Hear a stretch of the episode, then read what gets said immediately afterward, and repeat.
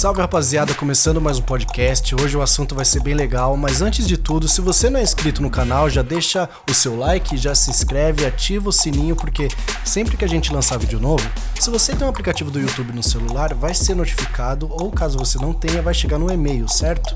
Então eu espero que vocês gostem do vídeo de hoje. Hoje vamos conversar sobre as possibilidades que um beatmaker tem, porque ser um beatmaker não fica só na parte de lançar produção, de ser acreditado como produção no seu nome, enfim. Então, nesse vídeo eu vou estar explicando para vocês algumas das possibilidades, certo? Vamos ao vídeo, espero que vocês gostem.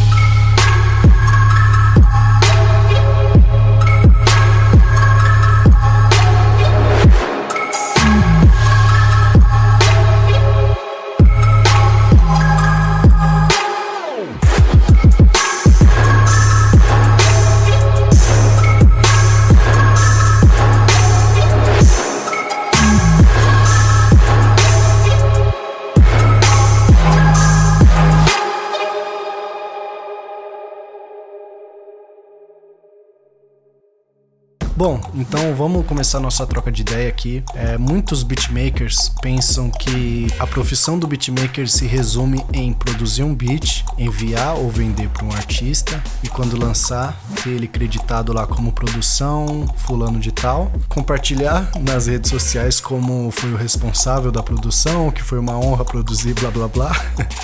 Só que o beatmaker ele pode ir muito além disso e eu demorei muito para aprender sobre isso. Logo quando eu comecei a produzir, eu só pensava que eu só podia produzir um artista ou outro artista e meu trabalho só ia ficar naquilo. Que foi quando eu comecei a estudar sobre produção musical. E eu vi que eu poderia ser um engenheiro de áudio, eu vi que eu poderia ter um home studio no qual eu ia fazer serviços como direção de voz, caso eu estudasse para isso. Eu ia poder fazer mix e master além da minha produção de, de, instrumental. Eu poderia pegar um artista no qual eu acho ele promissor e trabalhar gerenciando a carreira desse artista, porém eu teria que estudar para isso e eu não poderia ficar só naquela caixinha como beatmaker, que eu não tinha que me rotular apenas como um beatmaker e pronto. Claro que é a nossa profissão, porém a gente pode mais, a gente pode ir além. Então, o beatmaker ele pode trabalhar em diversas áreas. Ele pode ser produtor executivo de um álbum, ele pode ter artista no qual ele gerencia a carreira, ele pode estudar para ser engenheiro de áudio e trabalhar sem ser beatmaker em outro estúdio. Esse é um ponto no qual eu quero discutir aqui com vocês. É muito legal trabalhar com trilha sonora. Eu sou um cara que, assim, desde muito pequeno, sempre gostei de ver filmes, é, sempre gostei de jogar videogame. Uma coisa que me chamava muita atenção era a trilha sonora. E, poxa, você vê um filme de terror, você sabe que vai tomar um susto quando ou a trilha fica mais alta ou quando simplesmente acaba. E eu pensava comigo, pô, como que o cara manipula, né? Uma música para chegar nesse momento no clímax do filme.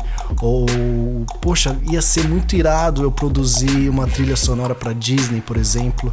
E eu quero citar o caso do Will Mind aqui. Todo mundo sabe quem é o Will Mind. Caso você não saiba, ele é um produtor musical, beatmaker. Ele já produziu Mob Deep, 50 Cent, enfim, Jay-Z, diversos nomes, Kanye West. Por incrível que pareça, ele já produziu esses nomes até da nova escola, como Logic, Wiz Khalifa, Drake. E o mais legal é que no filme novo da Disney, da Moana, ele foi creditado como um dos produtores responsáveis pela trilha sonora de um filme infantil, sendo um beatmaker, sendo um produtor musical. E ele não, não, se contentou em ficar apenas como produtor responsável por uma faixa do Kanye West, por exemplo, ou creditado no álbum do 50 Cent. Não, ele viu que tinha outras possibilidades e isso foi um grande exemplo para mim, porque hoje eu tô trabalhando com essa parte de trilhas sonoras E é um mercado muito grande no qual você pode focar em cinema, filmes, é, trilha sonora de videogame. Inclusive, esses dias eu tava jogando FIFA, eu fiz um history rapidinho sobre um lance ali e eu recebi a mensagem de um produtor musical que falou: Cara, eu tava envolvido na trilha sonora do FIFA 18.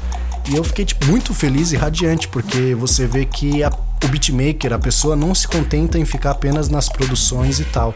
Isso é bem legal. É um mercado que o beatmaker pode atuar também, que é trilha sonora de jogos e até mesmo que eu acredito que é o mais próximo nosso aqui no Brasil, que é trilha sonora para programa de TV, programa de rádio. Hoje, se você para para ver um programa, seja um Donos da Bola ou até mesmo um Fantástico, toda a matéria tem uma trilha sonora de fundo tocando. Com a ascensão do hip hop, do gênero, o que que tá rolando? Tá rolando muita trilha alternativa urbana, muita trilha de trap, de boom bap e eu me peguei numa situação onde eu tava assistindo um VT do programa Donos da Bola aqui em São Paulo e tava falando sobre o Neymar e tal e tava tocando um trap de fundo que eu escutei, eu falei, cara, eu posso fazer isso. E foi onde eu comecei a focar em trabalhar com trilhas sonoras. Eu busquei um curso que eu vou deixar disponível para vocês aqui embaixo, que é o Masterclass e ele é para cinema, mas ali ele me deu todo um norte para mim poder seguir nessa direção de trilha sonora, não só segmentado para cinema, mas para comercial, para filme infantil ou para jogos, que foi um masterclass com o Hans Zimmer, é inglês, tem legendado, porém em inglês. E, cara, é muito bom. para quem não conhece, o Hans Zimmer é um dos maiores produtores aí de todos os tempos. Ele já produziu, foi responsável, né, pela produção da trilha sonora de todos os Piratas do Caribe, Interestelar, Batman vs Superman, a trilogia do Christopher Nolan, do Batman. Ele foi responsável, se eu não me engano, por Rei Leão também, enfim. Se você colocar Hans Zimmer, eu vou deixar o nome dele por extenso para você procurar no Google, você vai ver que ele é um produtor aclamado porque todos os filmes que teve sucesso teve um toque dele na produção da trilha sonora. E a partir do momento que comecei a fazer esse curso, cara, minha mente abriu de uma forma assim imensa.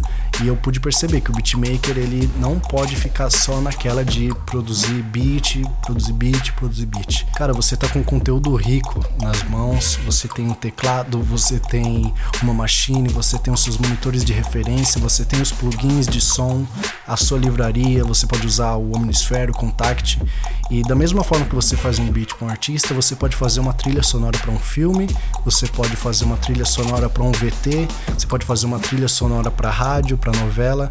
Então o beatmaker ele não pode ficar só naquela caixinha de que ele tem que fazer beat pro artista e pronto. Então tem um leque de possibilidades onde o beatmaker pode trabalhar de forma alternativa, que não é só na parte da produção de beat. E uma ideia também que é bem legal, que é o beatmaker trabalhar sendo responsável por trilha sonora de youtuber, de canais. Por exemplo, um canal grande que usa muita trilha sonora de urbano, é, trap, boom bap, é o Desimpedidos. Todo mundo conhece aqui que é o canal de futebol e tal. Então, pode ser que você não arranje um canal desse tamanho, porém um canal que está começando, tem uma proposta boa e você sabe que dentro de médio ou longo prazo é um canal que vai estourar, cara, entre em contato, fala que você é beatmaker, produtor musical, fala que você desenvolve trilhas sonoras, que você tem um banco inteiro de beats e que, poxa, você pode liberar para eles usar em vídeo. Aí você faz um contratinho todo bonitinho de royalties, tal, de monetização, e você pode ser responsável pela trilha sonora de um canal de sucesso na internet. E isso vai servir de portfólio para você fazer uma parceria com outro canal e assim apresentar para uma TV, apresentar para um rádio, falar: "Poxa, eu sou responsável pela trilha sonora desse canal que está fazendo sucesso e eu quero trabalhar com vocês". Isso é um ponto crucial para você ter portfólio, para você ter nome, para poder entrar em outro mercado. Existem muitas outras formas onde o beatmaker pode trabalhar, além das trilhas sonoras, além de ser responsável por trilha sonora de canal, desenvolver sound bank, enfim, você pode atuar em diversas áreas dentro da música. Eu quero fazer muito uma parte 2, mas isso vai depender de vocês, então peçam nos comentários. Minhas redes sociais vão estar na descrição, então manda lá para mim no Twitter, manda um direct no Instagram que eu vou responder vocês, eu vejo todas as mensagens e, enfim, se você não é inscrito no canal, como eu disse antes, se inscreva, deixa um like aí, certo? Próximo sábado vai ter outro podcast aqui às duas horas no canal e também no iTunes, certo? Espero que vocês tenham gostado. Até a próxima.